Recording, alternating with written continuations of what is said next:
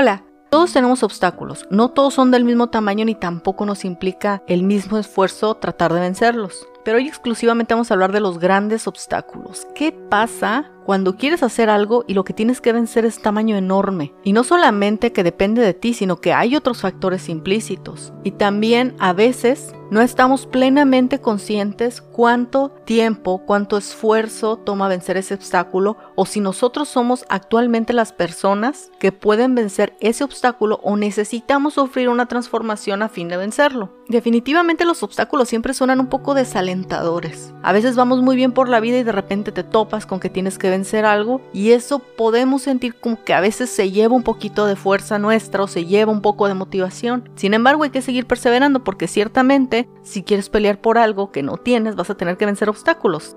Y te voy a contar algo mío que tiene varios obstáculos grandes, ¿eh? Grandes. En episodios pasados te he comentado que estudié la maestría en mercadotecnia, ¿no? Entonces yo muy feliz terminé la maestría y obviamente durante la maestría fui aplicando las cosas que me enseñaron. Pero este es un pensamiento común. Yo creí que al terminar la maestría ya tendría todos los conocimientos necesarios para poderlos aplicar a mi negocio. La sorpresa fue que cuando terminé la maestría y empecé a aplicar todas las cosas que me habían enseñado, algunas ya las había aplicado, ¿no? Pero ya terminas de cuestionar todo. La sorpresa fue que había grandes vacíos de información no me estaban llevando a donde yo quería. Sentí yo el peso de esta depresión de darme cuenta que todo el esfuerzo, deja todo el dinero, ¿eh? el esfuerzo invertido, las esperanzas principalmente. Y aunque aplicaba lo que había aprendido, no tenía la transformación que buscaba. El problema era que yo había estudiado mercadotecnia y lo que quería aprender era mercadotecnia digital. Sí me enseñaron mercadotecnia digital, pero no lo que necesitaba aprender. Ese fue un obstáculo tremendo. Y la única forma de vencerlo era pues continuar estudiando.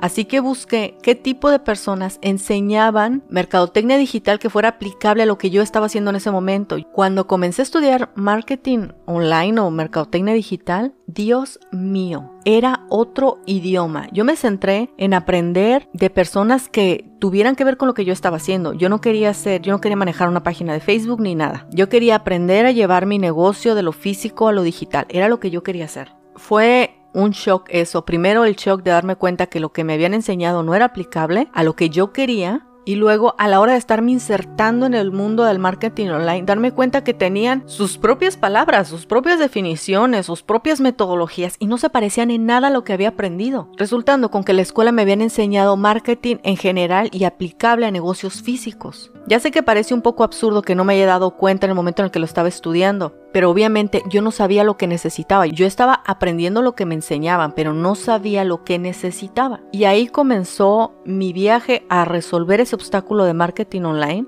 y a descubrir que el viaje del emprendedor en un 90% tiene que ver con los obstáculos internos. Si puedes, si crees que puedes, aprender un montón de herramientas vencer las curvas de aprendizajes de todas las herramientas cuando seguí en el viaje este de el marketing online, de cómo poner los negocios, resultando con que ahora me enamoré del marketing online y no tanto de aplicarlo a mi negocio. Te recuerdo que yo antes estaba haciendo cosas de diseño, ¿no? Tanto en la computadora como físicas, invitaciones, tarjetas, álbumes, etc. Ya no quería estar haciendo eso, ahora quería hacer marketing online, entonces tuve que buscar otra persona que estuviera un escalón más arriba que ahora enseñara cómo se hace el marketing online, cómo se hacen anuncios de Facebook, de Instagram, cómo haces un plan de marketing, etc. Y ahí fue otro obstáculo, era aprender todavía un idioma más especializado, sentir como hacer este esfuerzo de encajar en una comunidad de personas que ya hablaban de ciertas cosas y se entendían. ¿eh? La primera vez que accedí a ese paquete de cursos, Dios mío, ¿eh? Lo abrí, lo vi, entré al grupo secreto de Facebook para ver qué, de qué se habla, etc. Era tan nuevo todo lo que estaba viendo que lo cerré como por dos meses porque era darme cuenta que aquello que yo quería hacer implicaba una curva de aprendizaje, implicaba aprender otras habilidades que hasta la fecha yo no había desarrollado y sobre todo no poderse engañar a uno mismo diciendo, ¿sabes qué? No me quedo con las invitaciones porque, porque sí me gusta, ¿no? Sino darme cuenta, realmente quiero hacer aquello y este es el precio y si quiero lo tengo que pagar. Pero era, o sea, está súper abrumador, ¿eh? Con el tiempo eso se fue venciendo, tuve que, ni modo, meterme al grupo, empezar a leer, empezar a estudiar, ver cómo aplicaba lo que estaba aprendiendo, etc. Y luego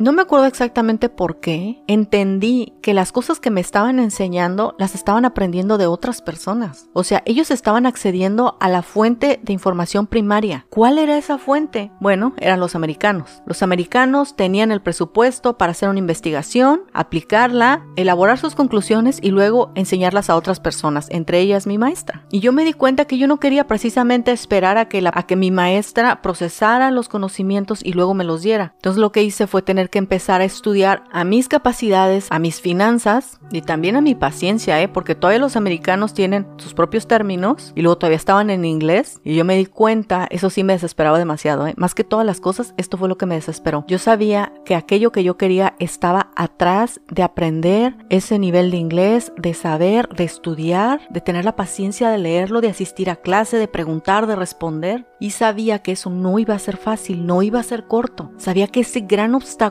tenía que ser vencido, porque otra vez detrás de aquello que yo quería hacer estaba superar eso. Realmente no me quedó de otra que superarlo. ¿eh? Mira, yo recuerdo haber tenido este pensamiento de darme cuenta que vencer eso me iba a tomar años y me iba a tomar esfuerzos que yo no hacía. Pero eso sobre todas las cosas me hacía sentir orgullosa de mí y ya había descubierto algo que me iba a hacer sentir orgullosa de los esfuerzos que iba a hacer. No podía como tapar el sol con un dedo y tratarme de engañar, no, pues sabes que mejor me quedo haciendo esta otra cosa, está bien. No, ya lo sabía, ya me había gustado y ahora no tenía otra respuesta que hacer el esfuerzo. ¿Cómo hice el esfuerzo? Lo primero que se tiene que hacer es aceptar la realidad, la realidad de tus capacidades, de tus esfuerzos, de tu forma de ser, la realidad de lo que quieres, la realidad de lo que tienes, la realidad de lo que te va a costar y la realidad de que no sabes si vas a poder pagar el precio o no consistentemente a través del tiempo. Luego tienes que acomodar esa realidad a tus actividades normales. Por ejemplo, yo tenía que aprender inglés, por lo tanto tenía que ver videos, clases, etcétera, que tuvieran que ver con los temas en YouTube con subtítulos porque hemos hablado lo maravilloso de este cuerpo nuestro, de este cerebro nuestro, es que nosotros hacemos una parte y el cerebro hace el resto. Empecé a ver los videos con los subtítulos y luego mis oídos y mi cerebro comenzaron a relacionar palabras que escuchaba con las palabras que estaban escritas. Fue un esfuerzo casi sin hacer el esfuerzo. Y sí, me tenía que sentar a leer en inglés con un traductor para tratar de cuestionar los conocimientos. Y también tenía que estar en clase con un traductor a un lado para tratar de formular las preguntas correctamente. Siempre empezar con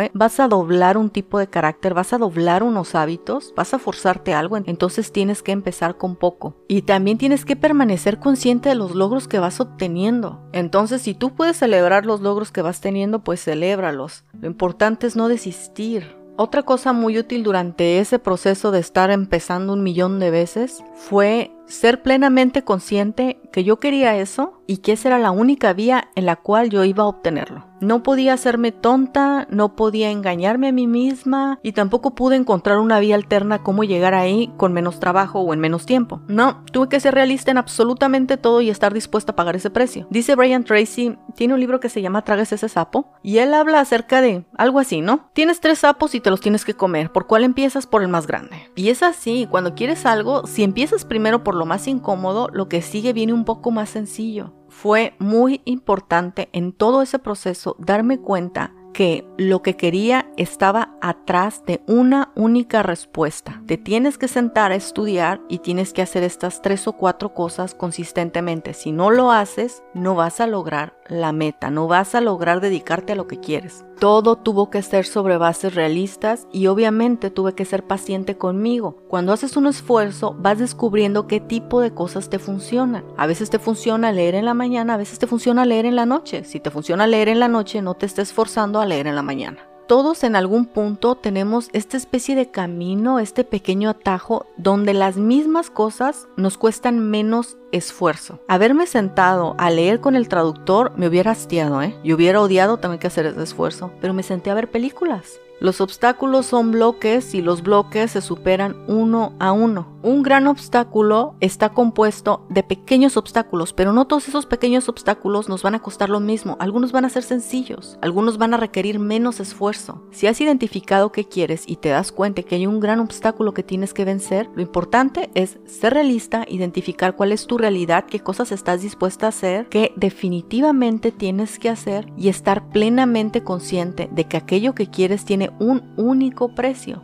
Si quieres eso, vas a tenerlo que pagar. Nos vemos la próxima.